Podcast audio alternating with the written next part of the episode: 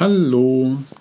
Ich saß gerade eben daran, mal wieder einen Blogbeitrag zusammenzuschreiben und ja, habe das Mikrofon neben mir stehen sehen und dachte, ich probiere jetzt auch mal sowas einfach ähm, einzusprechen und dann kann ich vielleicht einfach mal so ein bisschen wieder persönlicher zurückblicken, was in den letzten ein, zwei Wochen passiert ist und was mir so durch den Kopf gegangen ist. Ähm, ja, wenn ich hier so rausgucke, langsam werden die Bäume bunt, ähm, bevor dann bald alles kahl ist und auf dem Boden liegt der Herbst kommt und irgendwie freue ich mich drauf. Ähm, ich mag den Herbst, weil es immer alles so ein bisschen, alles kommt zur Ruhe, man kann so ein bisschen schauen, was so im Jahr war, kann das verarbeiten, kann auch so ein bisschen planen, wie man das, wie man Winter und das neue Jahr angehen möchte, bevor dann wieder Weihnachten kommt und Silvester und das ganze, ja, das ganze Chaos. Ähm, genau, und deswegen freue ich mich eigentlich jetzt auf die Jahreszeit. Man kann sich auch wieder irgendwie ohne schlechtes Gewissen aufs Sofa setzen, Filme gucken, die Tage auch mal daheim oder irgendwo in einem Café verbummeln und hat nicht so diesen Zwang, irgendwie jetzt unbedingt was zu unternehmen, weil es ist jetzt Sommer und in Hamburg sind eh nur zwei Tage Sommer und ähm, ja, das fühlt sich eigentlich echt ganz gut an. Ähm, wenn da nicht das äh, abendliche, wenn man dann ins Bett geht, Chaos entsteht, was mich momentan so ein bisschen ja, beschäftigt. Ich hatte vor knapp zwei Monaten mir eine Internetmatratze geholt, weil ich den ja, Gedanken hatte, okay, nach acht Jahren könntest du doch mal deine Matratze auswechseln. Die hatte ich jetzt seit dem Studium irgendwie begleitet und dann gönnst du dir doch mal was Neues. Und im Internet gibt es ja immer mehr Matratzenhersteller, die sollen auch ganz toll sein und man soll sich danach wie ein neuer Mensch fühlen. Und ja, das hat getan, Gutschein eingelöst und auf einmal kam dann ein Riesenpaket. Ähm, und darin war eine Matratze, die man ausgepackt hat und sie wurde noch, noch größer und plötzlich, ja, fängt man an, ein ähm, komplett neues Schlaferlebnis zu erwarten, zu dem es aber nicht unbedingt kam. Also ich habe auf der Casper besser geschlafen. Ich bin nachts nicht mehr aufgewacht. Ich habe recht gut durchgeschlafen. Das hat sich gut angefühlt und eigentlich dachte ich, okay, das Thema ist jetzt durch. Leider habe ich dann von einem Kollegen erfahren, hey, da gibt es noch ähm, bessere Matratzen, die sind noch günstiger und werben nicht nur, sondern sind auch wirklich besser und die kannst du auch 100 Tage testen und zack hatte ich die zweite Matratze daheim. Und damit begann so ein bisschen das Chaos. Jetzt habe ich hier irgendwie im ganzen Haus drei Matratzen, also die alte Matratze, die zwei neuen Matratzen und wechsle jetzt wöchentlich durch.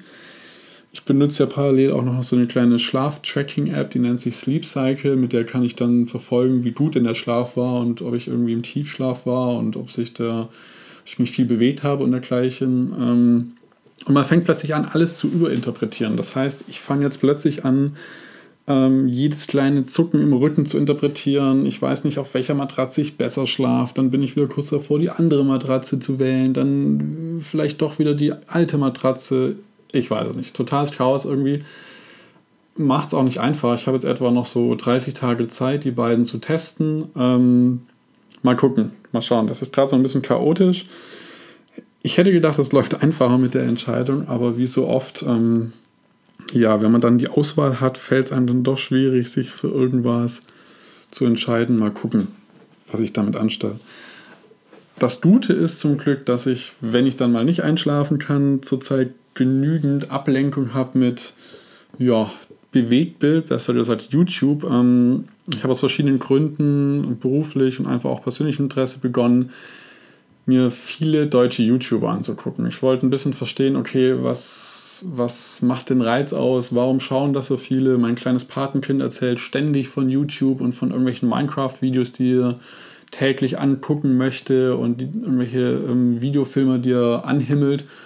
Ja, und da ich YouTube hauptsächlich nur dafür nutze, um Musikvideos anzugucken oder irgendwelche alten Serien oder Fernsehdokumentationen, fängt man dann an, sich so ein bisschen äh, ja, reinzugucken in die ganzen Formate und muss erschreckenderweise feststellen, wie viel schreckliche Videos da draußen ja, rumgeistern, die aber Millionen von Hits bekommen. Und ähm, ja, man guckt dann so ein bisschen rum und sehr, sieht sehr viel peinliche Videos. Das heißt, die volle Breite Sexismus. Ähm, wer hat den knackigen Arsch? Ähm, wer hat mit dem und dem rumgemacht? Sollte ich bei meinem Freund das und das tun? Also teilweise auch wirklich so ein bisschen wie in der Presse, Clickbaiting, wo dann im Vorschaubild schon ganz viel Haut zu sehen ist und rote Kreise mit Pfeilen und eigentlich die ganze Zeit nur geschrien wird und man hofft, äh, dass es vorbeigeht, beziehungsweise dass das eigentlich zum Thema kommt, was angekündigt wurde und dann ist das nur so eine Kleinigkeit und ja, ähm, die großen YouTuber sind mit ihren Videos recht erfolgreich am Rumreisen und man hat das Gefühl, das ist alles nur eine Werbesendung. Man fühlt sich auch teilweise so, als hätte man das langweiligste Leben auf der Welt, wenn dann Leute zwischen Amerika und Asien rumhüpfen, dann irgendwie mit gefühlt 19 Jahren schon sich einen 5er BMW holen. Also ganz, ganz verrückt, ganz viel Minecraft, ganz viel Schuhe, Autos, ich kann mir das und das leisten, ich zock den ganzen Tag. Ähm, ich schneide die ganze Nacht und habe dann noch Energie von Studium. Also echt, wo man sich denkt, so, hm, weiß nicht, ob das so die beste Vorbildfunktion A für die Jungen ist, weil doch sehr viel ja 13, 14, 15-Jährige sich das angucken und ähm, ich verstehe auch, es sind Stars will ich jetzt nicht sagen, aber bekannte Leute, die greifbar sind, wo man denkt, okay, über Kommentare kann ich sie vielleicht irgendwie erreichen oder ich werde mal in einem Video zitiert. Gleichzeitig muss ich sagen, wenn ich mir die Videos angucke, ich nehme sehr, sehr wenig mit. Ähm, das ist teilweise eine sehr nette Unterhaltung und ähm, oft hat man so das Gefühl, aber am Schluss danach nicht wirklich was gelernt zu haben. Also man ist halt zum Zeit totschlagen und man fragt sich so ein bisschen, okay, lehnt man sich jetzt nur noch zurück oder wird man irgendwie selber auch noch aktiv? Ähm, es gibt ein paar Ausnahmen. Behind ist so jemand, Finn Kliman, Space Radio, das sind so Formate, wo es was zu lachen gibt, wo man irgendwie auf lustige Art was lernt, wo man auch unterhalten wird, irgendwie im Sinne von Finn Kliman zeigt, wie er ähm, einen Hühnerkäfig äh, aus einem alten ähm, Bauwagen macht und da geht viel schief, da wird auch viel irgendwie ähm, einfach nur ja, unterhalten, so wie ein Video das auch machen soll. Aber man hat so das Gefühl, das sind ganz normale Leute, die sich halt in diesem Medium probieren, die kreativ sind. Ähm, leider sind die nicht so erfolgreich wie der Schund, aber das ist ja leider oft so der Fall. Wenn man ins Fernsehen guckt, irgendwie zur Mittagszeit, wundert man sich ja auch, warum es die Formate gibt, aber sie werden ja leider geguckt. Ähm, ich werde mal gucken, ob ich irgendwie unter dieses Audio-File ein paar Links zusammenschreibe von guten YouTubern und vielleicht habt ihr auch noch ein paar Ratschläge. Es ist ein bisschen schockierend, ein bisschen ernüchternd, was so in der deutschen YouTube-Szene passiert, ähm, wie ich das wenigstens wahrnehme. Vielleicht gibt es da ganz andere Videos und ihr könnt mir da gerne Tipps geben. Ähm, mich hat das so ein bisschen schockiert. Genau, deswegen weiche ich momentan auch ein bisschen auf ein anderes Medium aus. Ähm, ich mache es ja hier mit dem Video auch schon fast. Es, es sind Podcasts. Ähm, da gibt es sehr, sehr viele tolle, finde ich. Ähm, es gibt Podcasts über Design, wie zum Beispiel 99% Invisible, wo beschrieben wird, wie Dinge eigentlich, Produkte entstehen, was da so die Gedanken dahinter sind, wo man Design eigentlich hat, wo man es gar nicht wahrnimmt Ganz toller Podcast, auch 100 von D-Radio Wissen, wo 100 Minuten über ein Thema gesprochen wird in verschiedenen kurzen Beiträgen. Überhaupt ähm, denkt man da oft irgendwie an die Zeit zurück. Ich habe früher ganz viel Radio gehört und auch ähm, Hörspiele. Ja, es ist für mich angenehmer, irgendwie durch die Stadt zu spazieren und dann eine Stimme im Ohr zu haben und dabei irgendwie noch ein bisschen was auf unterhaltsame Weise zu lernen oder einfach zu erfahren mit, und Dinge irgendwie in Berührung zu kommen, die man vielleicht sonst nie gesehen hätte. Ähm, Modern Love von der New York Times ist ein ganz tolles, spannendes Format über die Liebe und über Beziehungen in jeglicher Form. Ähm, Radio Lab. Also wirklich ganz, ganz viele tolle Formate, wo man auch sehr viel ähm, Zeit, glaube investiert hat von den Machern, um Themen ja, anschaubar zu beschreiben. Und ich finde das super spannend. Ich werde auch da ein paar Links zusammenschreiben.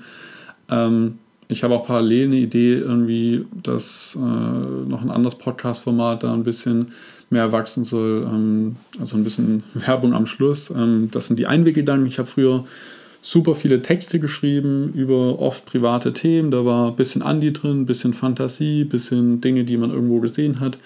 Ähm, das tat gut, weil es für mich so eine Art Ventil war, um mich irgendwie kreativ auszutoben und auch Gefühle zu teilen und mit anderen irgendwie in Kontakt zu treten. Dabei ist mir immer wieder aufgefallen, dass andere ähnliche Gefühle haben, dass sie ähnliche Ängste haben, ähnliche Situationen, ähm, Vergleichbares einfach auch teilen möchten, sich aber oft nicht trauen, das öffentlich ins Netz zu schreiben. Deswegen habe ich jetzt auf einweggedanken.de immer eine aktuelle Frage, die man beantworten kann. Ähm, genau, und ich freue mich da beantworten. Da muss man keinen Namen angeben, sondern einfach nur ehrlich sein. Das würde mich sehr freuen. Und ich werde dann versuchen, diese ganzen Antworten so ein bisschen in den Rahmen zu packen und meine Gedanken dazu zu sagen, vielleicht auch natürlich die Frage selber zu beantworten und anderen so ein bisschen ähm, die Möglichkeit geben, ehrlich sich zu äußern und ja, vielleicht stößt das ja auf Interesse. Sagt mir gerne, wie ihr das findet, ob ihr das ähm, anhört, ob ihr da irgendwie ja, vielleicht Verbesserungsvorschläge habt. Und genau, auch gerne zu diesem Format. Ich fand es jetzt sehr einfach, mal einfach nur zu sprechen und zu erzählen. Ich finde es auch ein bisschen persönlicher als nur geschriebenes Wort. Genau, es war ein bisschen länger, aber sagt mir einfach, was ihr, was ihr findet. Ich probiere es einfach mal aus. Ich glaube, ähm, ja, mein Blog war immer so eine Spielwiese. Jetzt probiere ich einfach mal so ein bisschen Podcasting aus. Und ja, meldet euch. Ich wünsche euch ein wunderschönes, langes Wochenende. Genießt es. Ähm, versucht nochmal ein paar Sonnenstrahlen zu erwischen. Und ich melde mich dann einfach mal wieder so die Tage. Genau. Habt eine schöne Zeit. Bis dann. Tschüss.